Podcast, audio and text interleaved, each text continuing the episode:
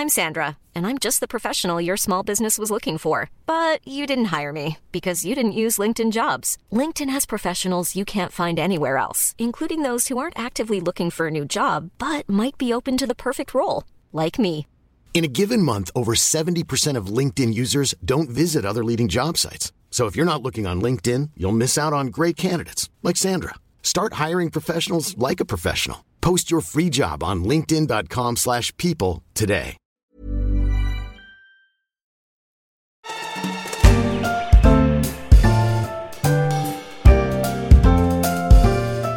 Bonjour, je suis Pierrick Fay, je suis ravi de vous retrouver pour cette nouvelle saison de La Story, le podcast d'actualité des échos. Avec Michel Varnet, Willy Gann et toute la rédaction des échos, on va vous faire vivre par la voix chaque jour un sujet de l'actualité économique, financière ou sociale. Et pour cette première émission, on a choisi d'évoquer la situation pandémique en Martinique, un département qui souffre dans sa chair et dans son économie. Des cortèges funéraires qui n'en finissent pas, jour après jour. La quatrième vague de coronavirus s'abat tragiquement sur la Martinique. Les services de pompes funèbres sont sursollicités. On est loin dans ce reportage diffusé sur France 2 de la carte postale idyllique, des plages, du soleil, du farniente. La Martinique a attiré les touristes cet été, mais a fini par être rattrapée par la pandémie de Covid-19, qui a emporté plus de 400 personnes, dont près de la moitié entre le 9 et le 22 août, selon l'ARS. Merci, il est 13h29 minutes. Voici les avis d'obsèques. Nous avons le regret de vous faire part du décès de mesdames Ernaud Marie-Josée Népancrate, Bonner Laurence, Eugénie Eustache Népancrate. C'était le 24 août, le replay de l'émission de la radio martiniquaise RCI consacrée aux avis d'obsèques, une institution sur l'île. Très touché par le décès de monsieur Marc-François Clément, survenu le 14 août dans sa 80e année, vous avez été nombreux à adresser à la famille vos messages de sympathie. Ne pouvant vous répondre individuellement, son épouse, Marc-Adrienne Nérosiné, ses enfants Viviane, Alex, Joël, Daniel, Fred et Valérie, ses petits-enfants, ses arrière-petits-enfants, tiennent à vous remercier chaleureusement pour votre soutien. Des annonces, des remerciements, des détails sur les cérémonies, des condoléances. L'émission du jour va durer plus de 52 minutes. Par comparaison, celle du 23 juillet avait tenu moins de 22 minutes. Cette émission est devenue le baromètre des méfaits du Covid-19 en Martinique pour les 110 000 auditeurs réguliers du programme.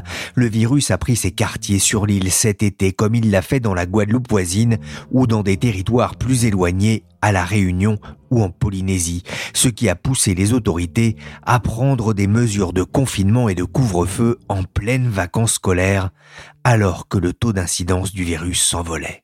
Sur mon île en Martinique, y a du soleil et des plages magnifiques. Sur mon île en Martinique, on se laisse vivre au rythme des tropiques. Bonjour Étienne Lefebvre. Bonjour Pierrick. Vous êtes rédacteur en chef aux Échos. Vous étiez cet été en Martinique pour les vacances, une île magnifique vantée ici par Sino. En quelques semaines, l'ambiance est passée de l'insouciance et du rythme des tropiques à l'inquiétude liée aux conséquences du Covid-19. Vous avez ressenti, vous, le point de bascule du virus sur l'île? Oui, absolument. En fait, c'est venu assez progressivement. Au début, il y avait beaucoup de cas, mais pas encore beaucoup d'hospitalisations, pas beaucoup de morts. Et courant juillet, ça a basculé. Tout le monde a commencé à avoir des cas autour de soi, dans la famille, les amis, des collègues, et des cas de plus en plus graves. Et, et pour la première fois depuis le début de l'épidémie de Covid, les habitants de l'île ont pris conscience de la dangerosité de la maladie. Moi, j'ai par exemple un, un ami qui est patron d'une PME d'une dizaine de personnes. Quasiment tous ses salariés ont été malades du Covid et un salarié de 32 ans est, est mort subitement. Et ça a été vraiment un choc. Euh, Le cas a été très médiatisé dans l'île. C'était à la fin du mois de juillet et, et ça a vraiment choqué tout le monde. C'est-à-dire que le virus est arrivé avec une, une forme de brutalité? En fait, c'est toujours le, le même problème avec ce virus. Au début, vous avez beaucoup de cas, mais il n'y a pas beaucoup de monde encore dans les hôpitaux. Et il n'y a pas encore beaucoup de monde dans les réanimations. Mais le nombre de cas, la vitesse a été vertigineuse. On est passé à, des incidences qu'on n'a jamais connues euh, en métropole. Et ça, ça s'est opéré en à peine 15 jours. Et la Guadeloupe a suivi euh, exactement dans la foulée en à peine 15 jours également. Sauf que les fois précédentes, il y avait déjà eu des vagues en Martinique, mais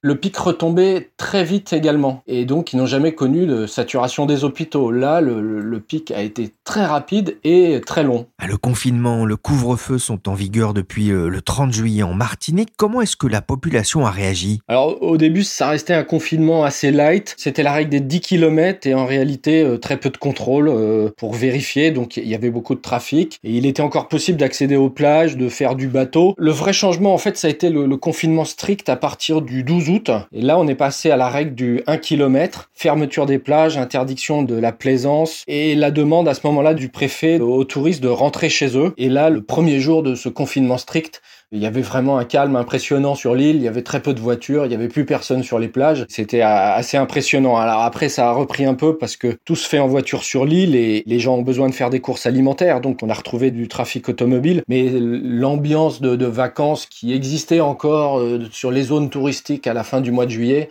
a totalement disparu au mois d'août. Oui, et avec ce renforcement hein, du dispositif, on a pu voir aussi une plus grande présence policière Il y a eu des contrôles, euh, on voyait passer l'hélicoptère des gendarmes, il y avait vraiment des contrôles sur les plages, avec quand même beaucoup de pédagogie. Hein. Il ne s'agissait pas de verbaliser, mais, mais ensuite, il y avait vraiment des contrôles plus stricts pour empêcher notamment les bateaux de plaisance. Sur les routes, en revanche, euh, c'est très difficile parce que il y a énormément de petites routes et, et assez peu de gendarmes sur l'île, donc vous, pouvez faire quelques contrôles symboliques à, des ronds-points un peu stratégiques, mais euh, très vite, de toute façon, les gens sont au courant parce qu'ils se tiennent informés euh, par les réseaux sociaux sur la présence des gendarmes et donc euh, les contrôles sont très difficiles à, à, opérer. Mais ce qui a vraiment pesé davantage, c'est que les gens ont pris conscience du danger et ont commencé à avoir peur. Justement, c'est dans ce contexte que 240 soignants de métropole partent aujourd'hui épauler leurs collègues de Guadeloupe et de Martinique. Donc. Ils ont répondu à l'appel lancé avant-hier par le ministre de la Santé Olivier Véran. Claire Leys, ses professionnels de santé viennent de tout l'Hexagone. On a entendu un ce reportage d'Europe 1 le 10 août. Des dizaines de soignants ont été appelés depuis la métropole pour renforcer le personnel médical sur place. Il y avait urgence? Oui, il y avait urgence. Moi-même, j'ai voyagé un peu avant avec des gens de la réserve sanitaire, davantage des volontaires pour aider à la logistique. À ce moment-là, les, soignants de l'hôpital de Fort-de-France arrivaient à faire face, mais ensuite, ils, n'y arrivaient plus du tout parce qu'on est passé de, 20 personnes en réanimation à 80 puis 100. Au départ, il y a 20 lits. Hein. Alors, il n'y a pas de problème matériel à ouvrir des lits supplémentaires, mais après, il faut des bras et là, il n'y en avait vraiment pas assez. D'autant que les soignants, euh, comme en métropole, étaient beaucoup en vacances. Et par ailleurs, il y a eu aussi beaucoup de soignants eux-mêmes malades, parce que les soignants là-bas sont très peu vaccinés, à, à, l'instar de la population.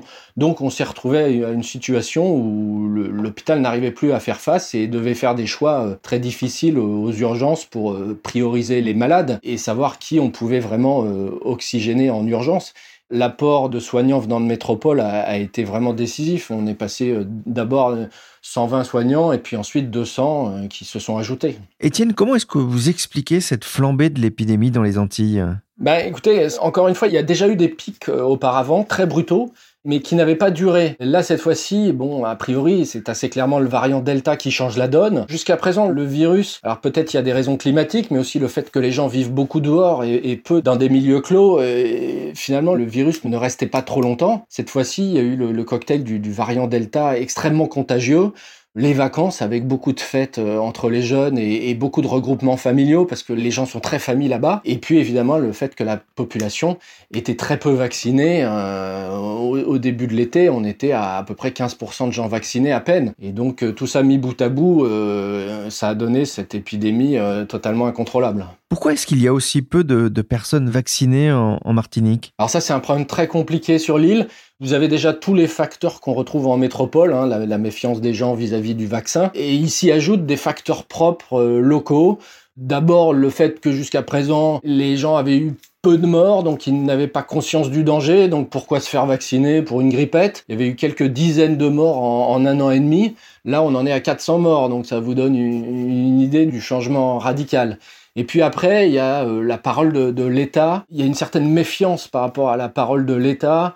Il y a une sorte de rapport euh, d'amour et de haine entre la métropole et les Antilles. On est très fiers d'être français, on le revendique, et en même temps on revendique aussi sa différence, et on, on, se sent souvent euh, oublié, maltraité. Euh, il y a eu aussi des gens qui ont évoqué l'affaire de la chlordécone, ce produit qui a été utilisé encore dans les années 90 pour l'agriculture, alors qu'il était nocif pour la santé des populations, et on a accusé ensuite l'État d'un véritable complot pour avoir continué à utiliser ça. Et donc il y a, cette méfiance quand l'État dit il faut se faire vacciner. Euh, il y avait toute une partie de la population qui encore aujourd'hui ne souhaite pas le faire, même si depuis juillet, la donne a pas mal changé et, beaucoup de personnes ont commencé à se faire vacciner. J'entendais moi un reportage sur France Info où, on entendait une, une petite mamie qui était venue se faire vacciner contre l'avis de sa famille, un peu en cachette. Il y a une pression sociale forte aussi pour ne pas se faire vacciner? Bah, Ce qui est sûr, c'est que ça crée des discordes terribles entre amis, euh, au sein des familles elles-mêmes. Moi, j'ai eu parmi des amis euh, des couples où euh, vous aviez une personne dans le couple qui refuse totalement la vaccination et l'autre personne dans le couple qui hésite à le faire pour ne pas froisser euh, sa compagne ou son compagnon et avec à l'arrivée parfois des, cas dramatiques puisque euh, on retrouve ces personnes euh, en réanimation par la suite. Donc vous avez des enfants qui se vaccinent alors que leurs parents ou leurs grands-parents refusent. Vous avez toutes ces tensions, encore une fois qu'on connaît en métropole, mais qui sont encore plus exacerbé là-bas. Il y a même eu ces images, alors heureusement ça n'a pas duré, de violence euh, au mois de juillet, euh, avec une pharmacie qui avait été incendiée euh, parce qu'elle pratiquait des tests et elle faisait de la vaccination. Donc il y a oui, il y a une tension sociale qui se surajoute à toutes les thèses complotistes, méfiances, fake news que l'on connaît un peu partout dans le monde et qui n'arrangent rien. Étienne, vous nous parliez tout à l'heure euh, d'une de vos connaissances hein, qui gère une PME. Comment se porte euh, l'économie de la Martinique? Alors l'économie de la Martinique, elle était euh, déjà en difficulté avant même la, crise du Covid. Donc depuis un an et demi maintenant, elle fait vraiment les, montagnes russes. Évidemment, le tourisme est très important et l'été dernier, il n'y a pas eu une saison touristique tout à fait normale. Le plus important pour eux, c'est Noël, c'est février, parce qu'alors là, c'est la belle saison et il y a beaucoup de touristes qui viennent. Et là encore, ça a été très compliqué puisqu'il y avait eu euh, une vague de confinement. Donc le, tourisme euh, a retrouvé un peu des couleurs, mais reste très très en deçà de ce qu'il y avait auparavant. Ça va certainement laisser des traces pour toutes les PME, cette crise du Covid qui s'ajoute déjà à des problèmes de fond euh, structurels sur euh, l'économie de l'île qui a du mal à s'industrialiser, à trouver des nouvelles ressources propres en dehors du tourisme, même s'il y a des choses qui se font euh, de manière intéressante. Ouais, le tourisme, hein, c'est 7% des richesses produites sur l'île, 10 000 emplois, un point important, vous le disiez. Comment a été vécu le départ massif des touristes? Ah bah ça a été un peu la pagaille en réalité. ce qui était un peu bizarre, moi, quand j'y étais, c'est on était encore au moment où le, gouvernement disait aux gens de ne pas annuler leur séjour. Euh, donc il y avait encore des touristes qui partaient, alors qu'on était dans une vague déjà euh, très mortelle de l'épidémie. Et donc, euh, et par ailleurs, il y avait beaucoup de touristes présents sur l'île. Et puis il y a eu ce moment là du confinement strict euh, où le préfet annonce qu'il demande aux touristes de repartir et l'aéroport a été vraiment totalement débordé pendant plusieurs jours parce que euh, évidemment il n'est pas dimensionné pour ça. Il y a eu des vols qui ont été rajoutés, les, vols étaient archi pleins et c'était vraiment euh, bon une ambiance un peu triste finalement. Mais objectivement, euh, on pouvait pas continuer à, à tenir la ligne qu'il fallait préserver l'économie de l'île en laissant les touristes venir il y avait besoin euh, finalement euh, de ces départs pour que l'État puisse concentrer toutes ses forces sur l'hôpital et le, sanitaire sur place. D'autant qu'il y avait un amortisseur de la crise, sachant que les fonctionnaires représentent 40% de la population active, mais ce qui n'a pas empêché une forte baisse de la consommation sur place. Les rues de Fort-de-France vont à nouveau se vider. Trois semaines de confinement strict en Martinique dès aujourd'hui pour faire face à une quatrième vague, toujours plus forte. Les touristes sont invités à partir. Les habitants ne pourront sortir qu'à un kilomètre maximum de chez eux. Confinement prolongé, fermeture des commerces non essentiels et des plages, rentrée des classes retardées. Les Antilles françaises sont entrées comme en hibernation, alors que le préfet de la Martinique avait invité courant août les touristes à quitter l'île. En temps normal, un million de touristes se rendent chaque année en Martinique, mais depuis deux ans, ils sont trois fois moins. Un manque à gagner important pour un secteur qui fait vivre plusieurs milliers de personnes et leurs familles. Comment s'adapter à une telle chute d'activité? Pour le savoir, j'ai appelé Yves Jacquet. Il est directeur général de l'hôtel Bacois, un hôtel 4 étoiles situé à la pointe du bout aux Trois-Îlets, dans la baie de Fort-de-France. Bonjour Yves Jacquet. Bonjour. La saison avait plutôt bien démarré en Martinique, hein, c'était la basse saison. Comment est-ce que vous avez réagi à l'annonce du, du confinement et du couvre-feu? En fait, si vous voulez, on savait, hein, on le pressentait déjà, hein, puisque avec toutes les manifestations, euh, toutes les soirées, toutes les sorties en bateau, etc., on savait pertinemment que tôt ou tard, on allait avoir une nouvelle vague et que ça allait être très très difficile, parce qu'il y a eu quand même pas mal d'alertes au niveau de la préfecture et de l'ARS disant de faire attention.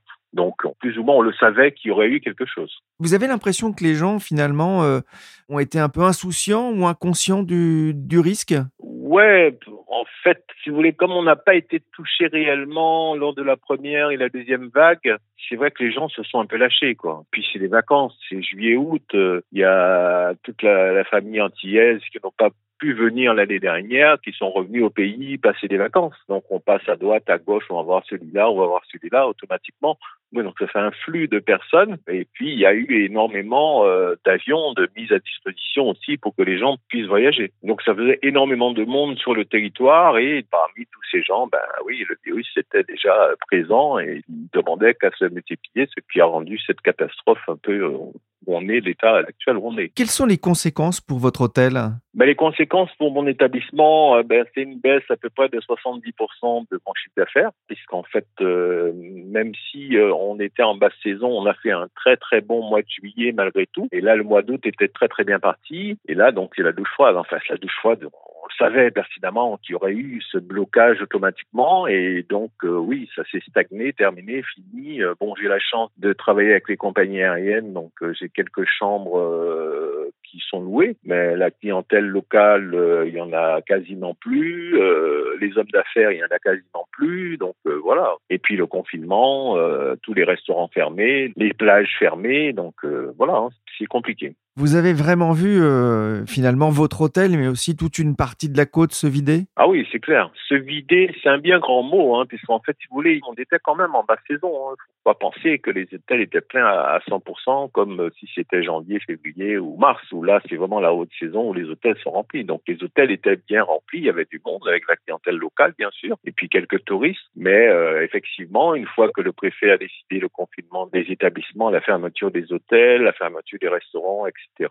donc automatiquement, les gens, euh, il y en a quelques-uns qui ont décidé de ne pas prolonger, mais de continuer leur séjour. Il y en a d'autres qui ont avancé leur date de départ. Et donc ça s'est vidé euh, au fur et à mesure, petit à petit. Qu'est-ce qu'ils vous ont dit? Bon, en fait, euh, ils nous ont dit donc qu'ils comprennent hein, euh, la situation, mais le premier motif pour arrêter, c'est le fait de ne pas pouvoir aller à la plage, même si dans l'établissement on proposait de la restauration emportée, enfin on s'est adapté plus ou moins, mais le fait de ne pas pouvoir aller à la plage, de ne pas pouvoir aller au-delà de un kilomètre, ils se sont dit non, c'est pas la peine, ça vaut pas le coup que je sois en vacances et que je puisse pas visiter la Martinique, etc.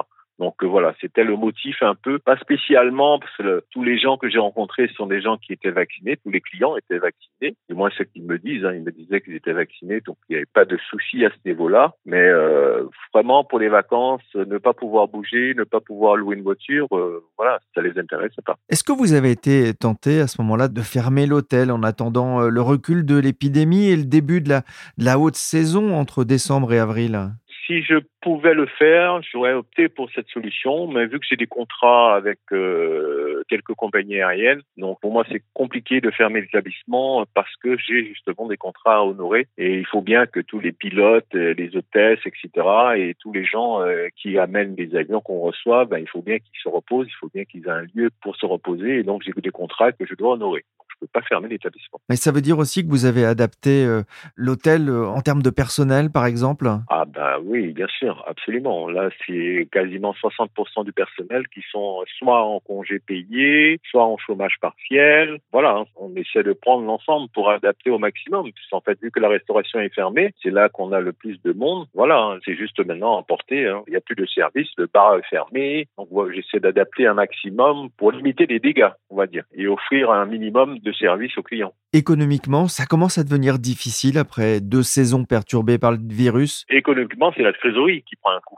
C'est surtout ça. Hein. ça. Même malgré le PGE euh, et euh, toutes les aides qu'on a, euh, on est ricrac. Faut qu'on fasse très très attention aux différentes charges. Malgré tout, il y a les moratoires, il y a, il y a, il y a plein de choses malgré tout à payer et ça devient compliqué au niveau de trésorerie. Ça c'est clair. Le PGE, le, le prêt garanti par l'État, c'est un prêt. À un moment, il faudra songer à à le rembourser. Ça, ça vous inquiète? Ben, ça a déjà commencé hein, le remboursement. Je suis en train de le rembourser. Donc euh, voilà, hein. c'est un engagement qu'on a pris. Ben, il faut le respecter. Et c'est pour ça que je dis à chaque fois, je laisse passer cette vague là pour qu'au moins en, en novembre on puisse repartir et là de plus belle et faire une très très bonne autre saison. Par contre, si on n'arrive pas encore à faire une autre saison correcte à partir de novembre, là, je pense qu'il y aura des établissements qui vont fermer puisque ce sera plus possible. Ouais, ne pas rater la saison, on a bien compris que c'est vrai que c'est à ce moment-là, hein, quand il fait beau en Martinique, un peu moins beau et moins chaud en Europe notamment, mais, mais aussi aux États-Unis, que les touristes viennent. On sait que le taux de vaccination reste encore faible en Martinique. Est-ce que vous, vous avez incité vos, vos employés à se faire vacciner? Oui, bien sûr, on invite hein, l'ensemble. Après, c'est une décision personnelle. Je demande à tout le monde, hein, l'ensemble des employés, de se faire. Euh, on discute, on en parle. Il y a toujours des réticents, il y a toujours des gens qui disent non, enfin bon, tout ce que vous voulez, quoi. Mais les gens commencent à prendre conscience et donc, euh, oui, il y a des gens qui commencent, il y a le personnel qui commence à se faire vacciner. Il y en a qui ont des, sont déjà vaccinés depuis longtemps. Et petit à petit, vu ce qui se passe en ce moment, donc il y a effectivement une, une recrudescence de personnel qui sont vaccinés. Donc c'est tant mieux. Harry Chalus, hein, c'est le président de la région Guadeloupe. Serge Letchimi, c'est celui de, Martinique. Ils ont écrit au Premier ministre Jean Castex. Ils demandent des adaptations euh, des dispositifs existants pour éviter l'effondrement des économies insulaires.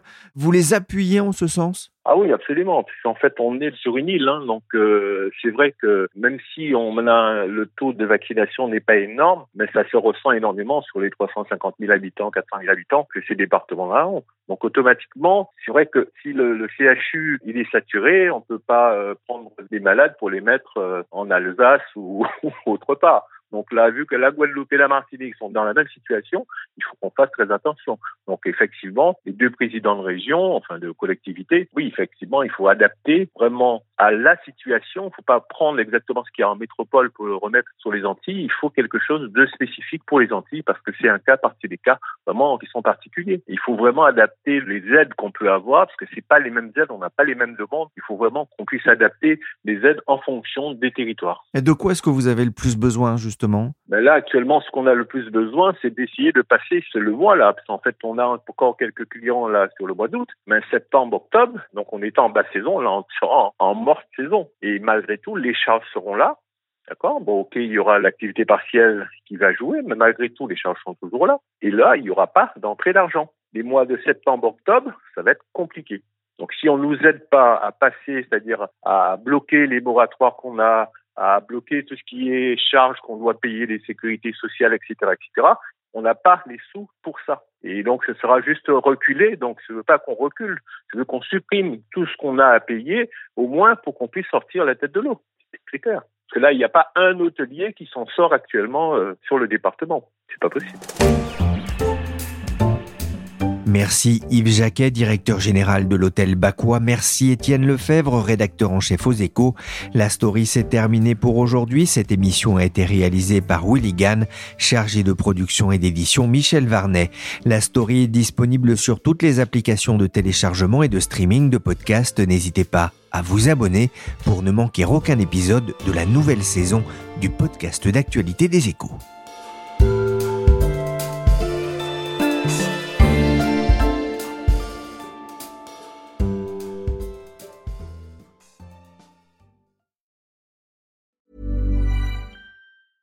Even on a budget, quality is non-negotiable. That's why Quince is the place to score high-end essentials at 50 to 80% less than similar brands. Get your hands on buttery soft cashmere sweaters from just 60 bucks, Italian leather jackets, and so much more. And the best part about Quince, they exclusively partner with factories committed to safe, ethical, and responsible manufacturing. Elevate your style without the elevated price tag with Quince. Go to quince.com slash upgrade for free shipping and 365-day returns.